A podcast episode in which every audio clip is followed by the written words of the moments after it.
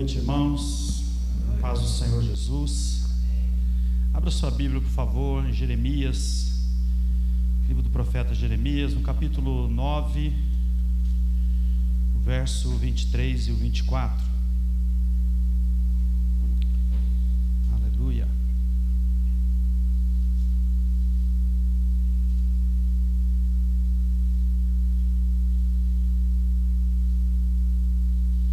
Diz assim o texto: Assim diz o Senhor: Não se glorie o sábio na sua sabedoria, nem se glorie o forte na sua força, não se glorie o rico nas suas riquezas, mas o que se gloriar, glorie-se nisto, em me entender e me conhecer, que eu sou o Senhor, que faço beneficência, juízo e justiça na terra porque destas coisas me agrado, diz o Senhor.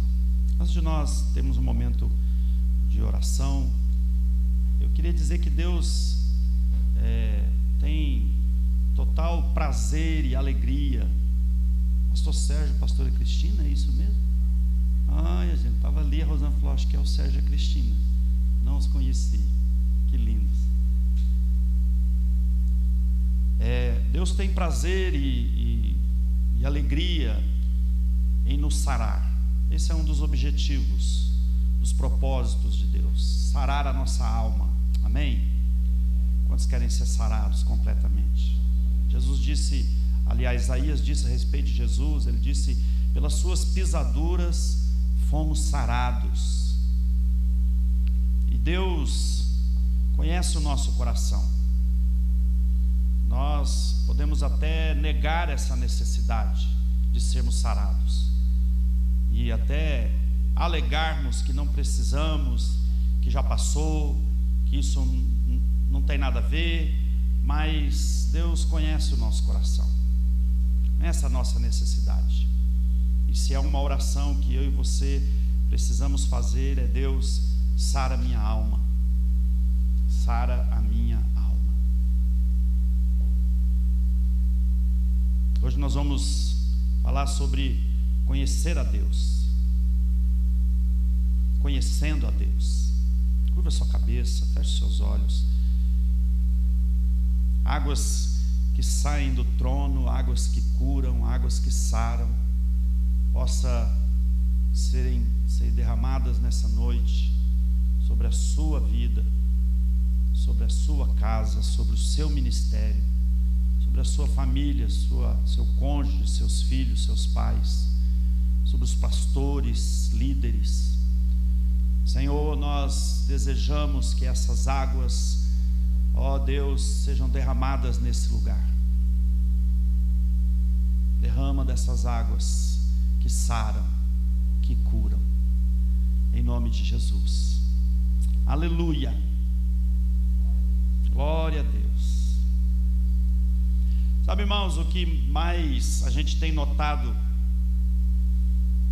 é diante de situações e todo esse tempo em que a gente tem andado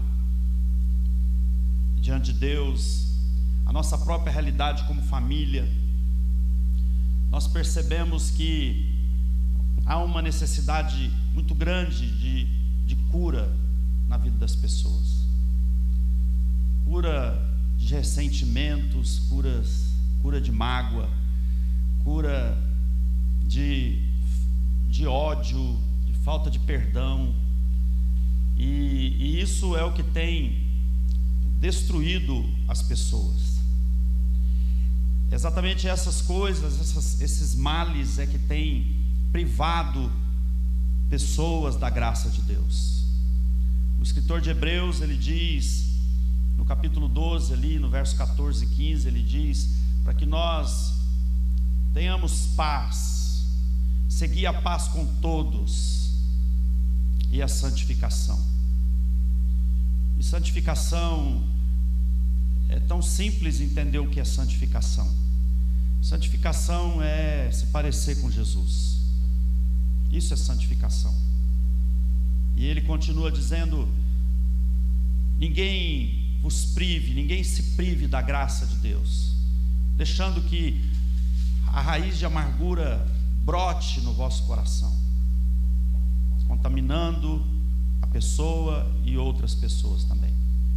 Então, esse é, é, é, esse é um mal que tem realmente bloqueado ministérios. Esse é um mal que tem impedido pessoas de romperem financeiramente, é, sentimentalmente, porque acompanhado desses males, acompanhado de amargura, de ressentimento, de ódio, de ansiedade, isso tem minado as forças das pessoas. E eu estou me referindo não àqueles que não conhecem o Senhor, não àqueles que professam conhecer a Deus, mas aqueles que, que alegam conhecer a Deus. E as pessoas, elas, elas, por não conhecerem a Deus exatamente, é que acabam é, permitindo que esses, esses males entrem na sua vida e começam a cultivar isso e, e caminhar com essa situação e arrastar correntes e viver coisas terríveis nas suas vidas, em relacionamentos, consigo mesmo, com o outro. Quando nós falamos em conhecer a Deus e nós escolhemos esse texto em Jeremias, ah, esse texto, a segunda parte dele, o verso 24, Deus diz: se alguém tiver que se gloriar, não se glorie em poder, não se glorie em riqueza, não se glorie é, em força, em sabedoria. Mas se alguém tiver que se gloriar, glorie-se em me entender e me conhecer, diz o Senhor. Em me conhecer. E conhecer o que, irmãos? E conhecer o que de Deus? O seu poder, nós já conhecemos. Nós conhecemos o poder de Deus. Nós conhecemos, nós sabemos muito bem do que Deus é capaz. Nós sabemos que Deus existe. Lá em Tiago a Bíblia diz: Você crê que há um só Deus? Fazes bem. Até o demônio creem e tremem. Então nós sabemos, nós, nós conhecemos e até entendemos o poder de Deus. Sabemos que Deus é poderoso para curar um, um, uma doença, que Deus é poderoso para transformar uma pessoa. Mas eu acredito que mais do que isso, o que Deus deseja, a alegria do Senhor, é que a gente conheça Ele. Conheça o que dele? A sua glória.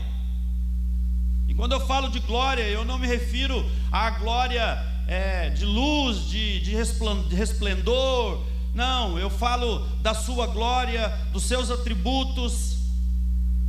E ele tem a ver, esses atributos têm a ver com misericórdia tem a ver com beneficência, com bondade.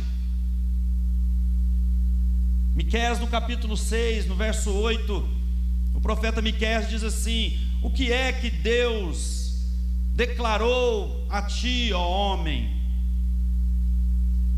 Ele declarou que você pratique a justiça, ames a misericórdia, e andes humildemente diante do teu Deus. Então, o que Deus quer fazer, irmão, diante de toda essa esse tempo que nós vivemos de mágoas e ressentimentos e, e, e dores, dores na alma, dores no coração, pessoas feridas com pais, pessoas feridas com cônjuge, pessoas feridas com filhos. Conversando hoje de manhã com uma senhora, ela dizia a respeito do filho dela e ela dizia: "Eu tenho muito medo de me aproximar dele e de até de perdoá-lo e voltar novamente a ter um bom relacionamento com ele, porque eu tenho medo tenho medo que ele me pise, eu tenho medo que ele me humilhe. E eu não quero mais ser pisado e humilhada. E aí, por isso, uma mãe então carrega um ressentimento e uma mágoa por muitos anos, sabe Deus quanto tempo, se ela não não se esconder, se ela não buscar o esconderijo no Altíssimo. Pessoas deixam de romper em seus ministérios. Irmãos, eu estou bem que abreviando, tá? Por conta do tempo, eu estou meio que meio que abreviando. Que Deus tenha misericórdia e fale com você na medida do possível. Pessoas deixam de romper. Você pode imaginar o tanto, qual o potencial que você tem em Deus. Será que você é capaz de mensurar o que é que Deus fez por você? E Deus, Ele pode muito mais do que você está experimentando.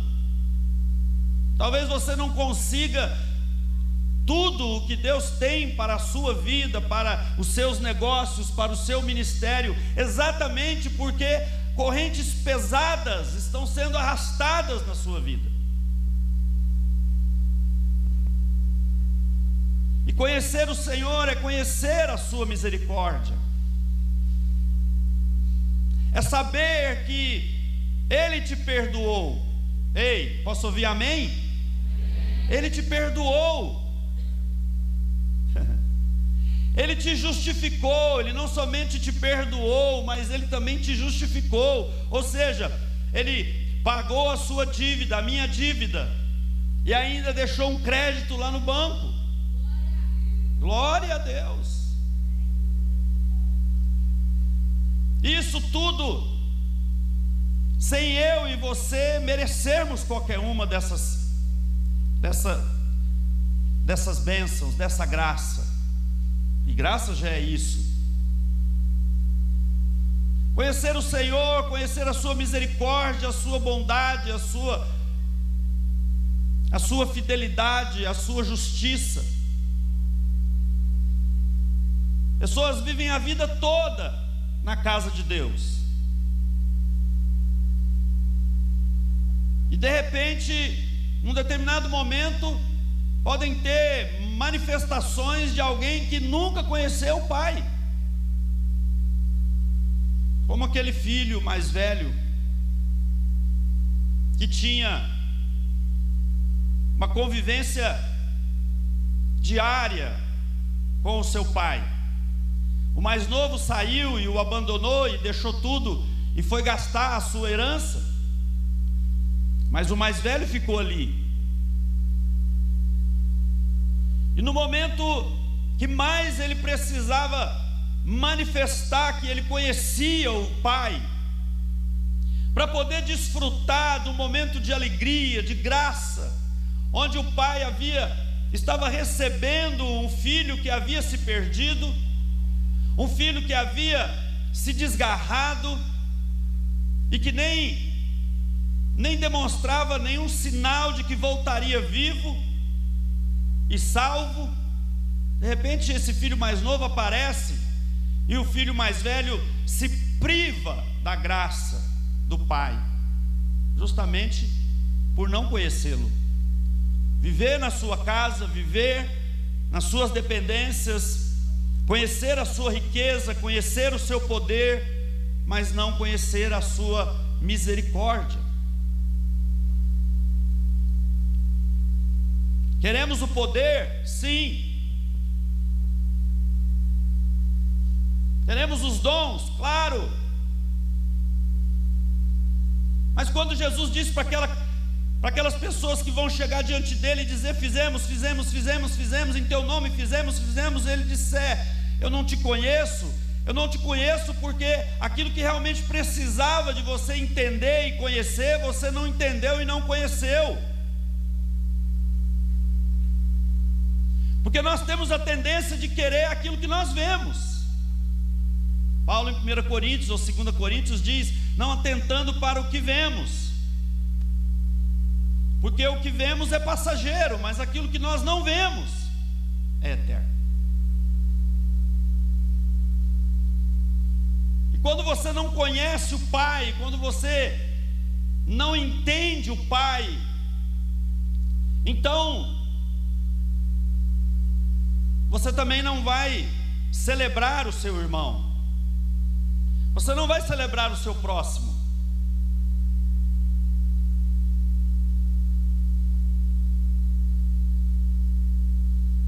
Mas o que vai acontecer é que a indiferença vai entrar no seu coração, tanto faz como, fez, como tanto fez. Esse aí ficou longe o tempo todo e fazem uma festa dessa para ele, e eu estive aqui e não me dão nada. Indiferença. Alguém disse que o contrário de amor não é ódio, mas é indiferença.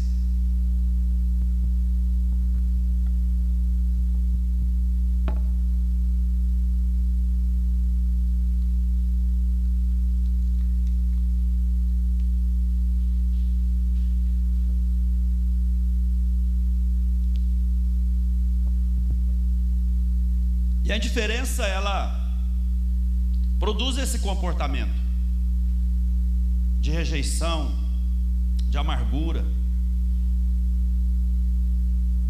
Absalão, por não por não compreender o seu pai, por não entender o seu pai, e por colocar a culpa no seu pai, são muitas coisas, viu irmão? São muitos pontos que caracterizam a, a amargura, que caracterizam a deslealdade. E Absalão, por não ter esse comportamento sadio com o seu pai, o traiu, o enganou. Então, quando você se dispõe a conhecer o Senhor, primeira coisa que ele vai revelar a você é o amor dele. Quando eu e você encontramos a Cristo, o que foi que mais ficou vivo em você?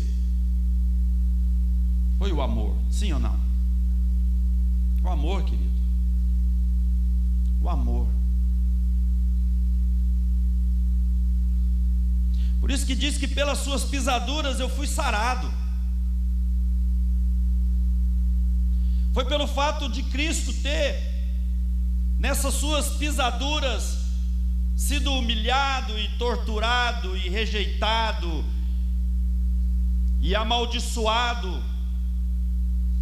Por causa dessas pisaduras, eu fui sarado.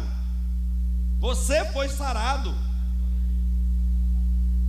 Você não tem que você não tem mais que sofrer com isso. Você não tem mais, ei, deixa Deus ministrar no nosso coração. Você não tem mais que sofrer com o que fizeram com você.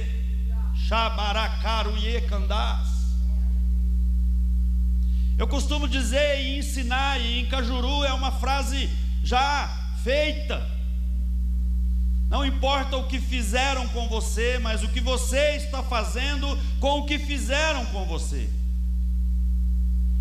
Você não precisa mais sofrer. Pare de sofrer não é pare de não ter dinheiro. Pare de sofrer não é pare de, de, de ter, de, de, de, de as coisas estarem difíceis. Pare de sofrer é pare de carregar essa corrente da amargura e do ressentimento. Se alguém tiver que se gloriar, se glorie nisso e me conhecer, porque eu faço beneficência. Ei, Deus é bom. Se Deus é bom e foi bom com você, Ele também é bom com o seu próximo, com o seu irmão. Nós não conhecemos o nosso Pai. Jesus falando para Pedro a respeito da, da quantidade ilimitada, ribachorias, de vezes para se perdoar. Ei! Pedro trouxe um número muito fácil de se calcular, e Jesus então, na sua plenitude, disse: Não te digo sete, mas setenta vezes sete. Você pode até multiplicar isso, irmãos, mas espiritualmente falando, isso é algo pleno, não tem fim, sem limite. E em seguida ele diz: Foi assim com um rei que se sentou para prestar conta com seus súditos e apareceu um que devia a ele dez mil talentos. Você fizer as contas desses talentos, você vai chegar num número que para a realidade daquele servo era impagável. Diga comigo, impagável. É impagável. E aquele homem disse: Deixa, seja generoso comigo, eu vou te pagar tudo, só dá um tempo. E aquele rei, na sua sabedoria e da sua generosidade e misericórdia, disse: Olha, não se preocupe, não, vá em paz, sua dívida foi perdoada. E saindo ali, aquele homem, ele encontrou ali um outro conservo dele, está em Mateus 18, e ele encontrou esse conservo e disse: Me deve o que você me paga, ah, me paga o que você me deve. Bebe água, pastor, senão fica ruim. Me paga o que você me deve. E a dívida daquele credor era apenas 100 denários, 100 dinheiros, que equivalia aí a 90, 100 dias de trabalhos. Uma dívida que era simples de se pagar. E ele disse: Deixa só eu resolver umas coisinhas aí, eu estou trabalhando, eu vou juntar e vou te pagar. E aquele homem disse: Não, de jeito nenhum. Ou me paga agora ou está tudo preso, você, sua mulher, seus filhos. E aquele rei então ouviu dizer o que tinha acontecido e foi e chamou aquele homem e disse: Escuta, você não devia ter feito o que eu fiz com você, a sua dívida era impagável e eu te perdoei. Não devia ter feito você o mesmo com ele? Trancou aquele homem numa cela, numa prisão, para que os atormentadores, diga comigo, atormentadores. Pessoas estão sendo atormentadas, irmãos. É uma espécie de demônios, esses verdugos que a sua tradução talvez vai dizer. É uma espécie de demônios que ficam atormentando. Pessoas que dormem e acordam e comem e, e, e andam e vivem pensando naquilo que fizeram com ela. E carregando essa corrente pesada e atormentadores o atormentando. E Jesus disse: se vocês, no, no final do verso, ele disse: se vocês não, se vocês não perdoarem de coração o seu ofensor, o seu próximo, o Pai também não vai te perdoar. Então, queridos, conhecer o Senhor é poder desfrutar dessa, dessa bondade, generosidade, graça desse Rei. É poder participar e não ser privado da celebração de Deus, do Pai, na vida do filho mais novo que estava longe. E o pai ainda diz para o menino lá, para o mais velho, diz: Olha, você, tudo que é meu é seu. Típico de Deus, irmãos. Tudo que é meu é seu. Seu irmão estava longe, mas você está aqui, tudo é seu. E ele, por não conhecer o seu pai, viver com o pai, mas não conhecer o pai, é que não desfrutava de tudo aquilo que ele podia desfrutar. Se alguém tiver que se gloriar, glorie nisso, em me conhecer. Quando Deus apareceu. Ah, irmãos, quando Deus apareceu para Moisés, ei, hum, quando Deus apareceu para Moisés, para Moisés, o que foi que Deus mostrou para ele? Menos os pastores aqui, você aí. Quem sabe o que Deus mostrou para Moisés quando ele apareceu para ele? Deus falou para Moisés: Moisés, eu vou ficar aqui na fenda dessa, você vai ficar aí na fenda dessa rocha e eu vou passar de costa. Ah, sabe o que Deus mostrou para Moisés? Alguém é capaz de levantar a mão e me dizer aí? Não? Não sabem ou não, não querem falar? Hã? Você pode pensar, eu vou mostrar para você o meu poder. Eu vou mostrar para você que o eu sou está passando. Não, irmãos. Deus falou para Moisés: Fica aí na fenda dessa rocha, porque eu vou passar de costa e a minha bondade. Ei, ah, irmão, é isso que Deus quer te mostrar, é isso que Deus, se Deus quer se revelar para você, Ele quer revelar a bondade dele, para você poder olhar para o seu irmão e dizer: Ei, a minha dívida era impagável, a minha dívida era impagável, e eu posso te perdoar porque eu fui perdoado. A minha dívida era impagável. E o Pai me perdoou. O Pai me perdoou. Ei!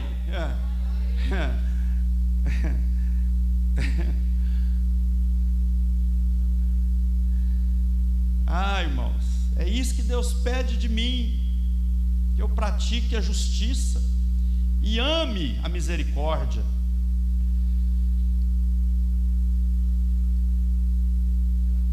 Olhando do ponto de vista natural, eu acho quase impossível haver avivamento, irmãos. Porque Jesus disse assim: que por aumentar a iniquidade, o amor de quase todos se esfriaria. O amor de quase todos se esfriaria. Quanto de no, quantos de nós, quanto de nós aqui, quantos de nós aqui Fizemos uma oração hoje, dizendo: Senhor, enche o meu coração de amor pelo meu próximo, pelo meu irmão. Irmãos, eu não estou dizendo pelo pecador, não, irmão. Não estou dizendo enche o meu coração de amor pelo pecador, não. Porque tem muita gente que está ganhando pecador lá fora e está com um problema dentro de casa. Tem muita gente que está servindo a Deus no evangelismo, ganhando almas, mas tem dificuldade com o seu cônjuge, tem dificuldade com o seu filho, tem dificuldade com o seu pastor, tem dificuldade com o seu próximo, de amá-lo, perdoá-lo.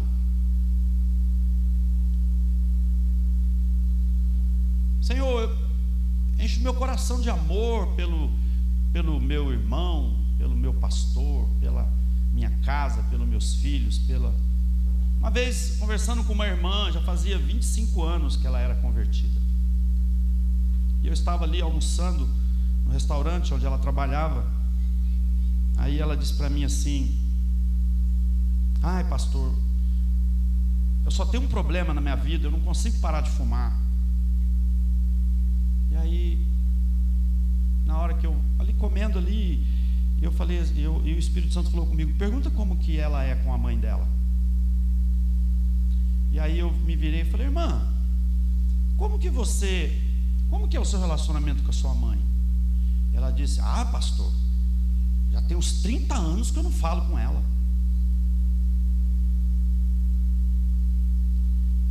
Viviam numa vida de indiferença uma com, com a outra.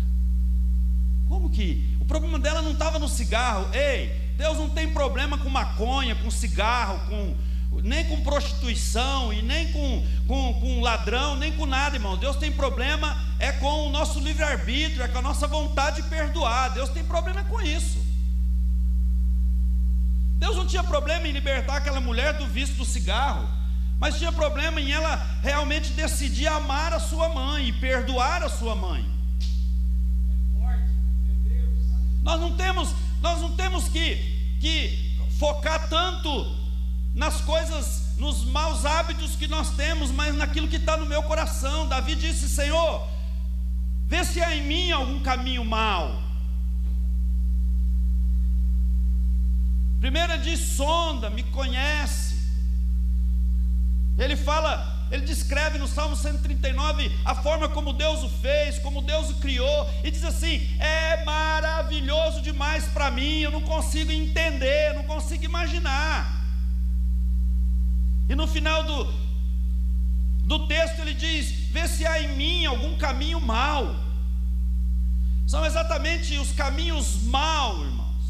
Os nossos caminhos maus, aquele que nós achamos que são direitos, que são bons. E eu não estou aqui para dizer que você talvez não tinha motivos ou não tem motivos para ficar magoado, chateado, é, amargurado. Você talvez tenha motivos. E acredito que você tenha motivos.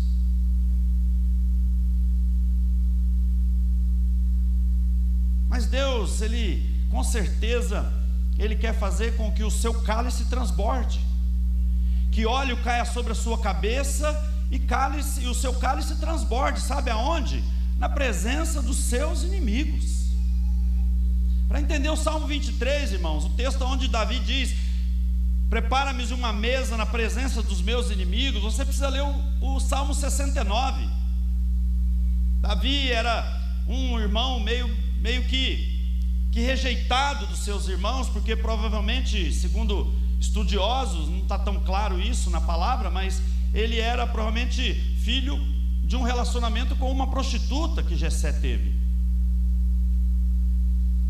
Por isso, quando Samuel foi lá ungir o rei, Jessé passou todos os seus filhos e deixou Davi lá.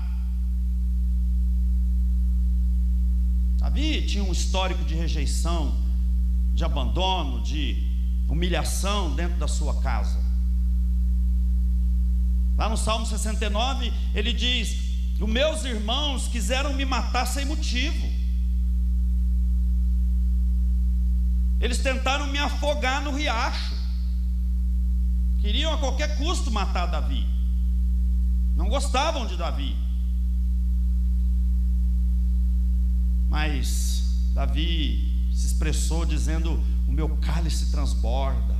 Ei, enche o meu cálice de alegria. Sabe, irmãos, é isso que Deus quer fazer. Tem umas músicas aí que eu rejeito. Eu confesso aos irmãos, eu não, não entendo elas e não consigo entender, mas é uma música aí que meio estranha que diz: aqueles que me feriram vão vão ver a minha não sei o quê. Como é que é o nome disso? Quem que é mesmo, amor? Sabor, ai meu Deus do céu.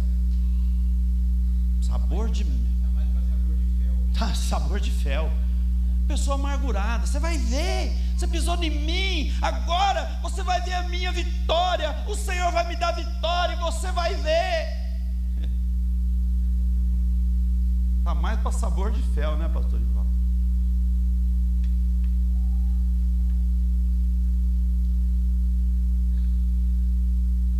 No livro de Oséias, a Bíblia diz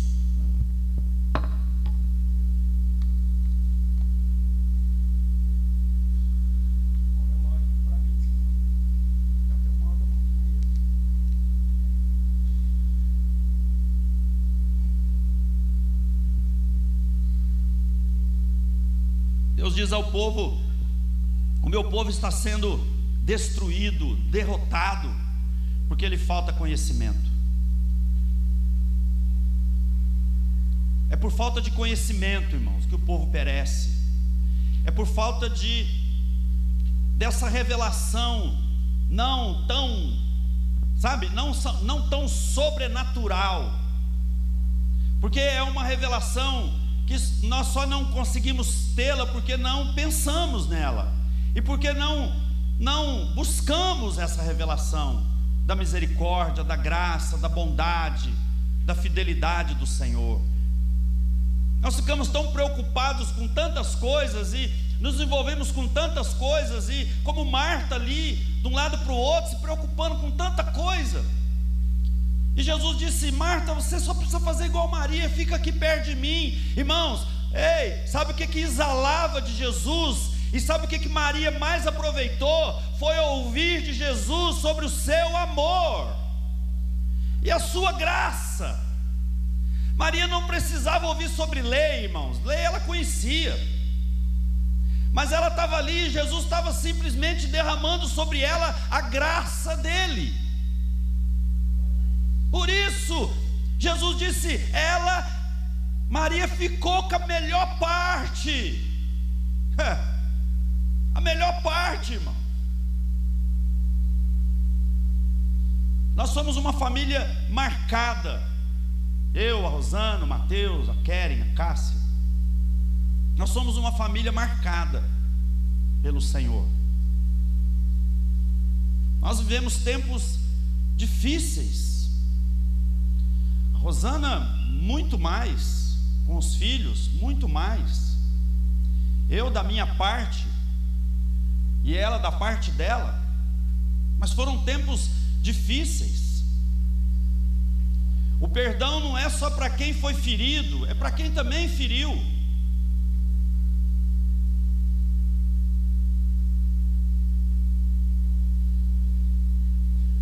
Antes eu não tivesse pedido esse bendito. Estava tão bom. Está vendo o que a lei faz? a lei faz isso. A letra mata. e eu me lembro de um, de um, de um episódio, e o Mateus está até aqui, ele pode testemunhar isso, testificar isso. Mateus dos filhos foi o que mais o que mais sofreu, que mais foi humilhado, o que mais foi, foi surrado, foi açoitado, o que mais recebeu o golpe dos filhos. As meninas já tinham decidido me perdoar, me receber, mas Mateus tinha uma resistência. E eu me lembro, nós estávamos aqui, ali, um belo dia em 2008, eu acho. E eu disse para ele: Mateus, chega. Nós precisamos resolver a nossa questão. Nós vamos entrar nesse tabernáculo. E vamos passar o tempo que for preciso ficar nesse tabernáculo. Mateus já havia dito para Rosana: se ele entrar por uma porta, eu saio pela outra. E aí eu disse Mateus, nós precisamos pôr um fim nisso. Nós vamos entrar nesse tabernáculo e vamos ficar ali até você estar disposto a me perdoar. E eu também, livre para me perdoar e te perdoar, e enfim. E aí ele disse: Tá bom, pai. Não que nós ficaríamos ali 24 horas, não. Mas nós entraríamos num processo de oração específica por essa causa, o tempo que fosse preciso. Se eu não me engano, em sete, dez dias, Mateus depois pode me trazer a memória isso, porque eu gosto de testemunhar isso, é para a glória de Jesus. Em pouco tempo, ele veio e falou: Pai, Deus fez uma obra na minha vida, estou livre para te perdoar. E o meu relacionamento com Ele mudou, nós somos íntimos, e Ele me abençoa, e eu abençoo a vida dele e ele foi literalmente sarado. Sabe, irmãos, muitas vezes essa iniciativa de parar de ficar, como diz os outros, me perdoe a expressão, lambendo feridas, pondo culpa dos outros, lamentando a morte da bezerra, deixando que espírito de crítica entre no nosso coração, deslealdade, política. Porque toda pessoa amargurada, ela acaba fazendo política. Essa foi uma característica do diabo. Por isso Deus disse: os muitos comércios te derrubaram. Porque Satanás se tornou um político quando ele viu que o trono que estava ao lado de Deus não era dele. Ele logo então se rebelou. Então, ao invés dessas, dessas, desses males ficarem entrando no coração, tome uma decisão. Se você não precisar falar com a pessoa, se não for o caso, não fale, mas tome a decisão de pôr um ponto final.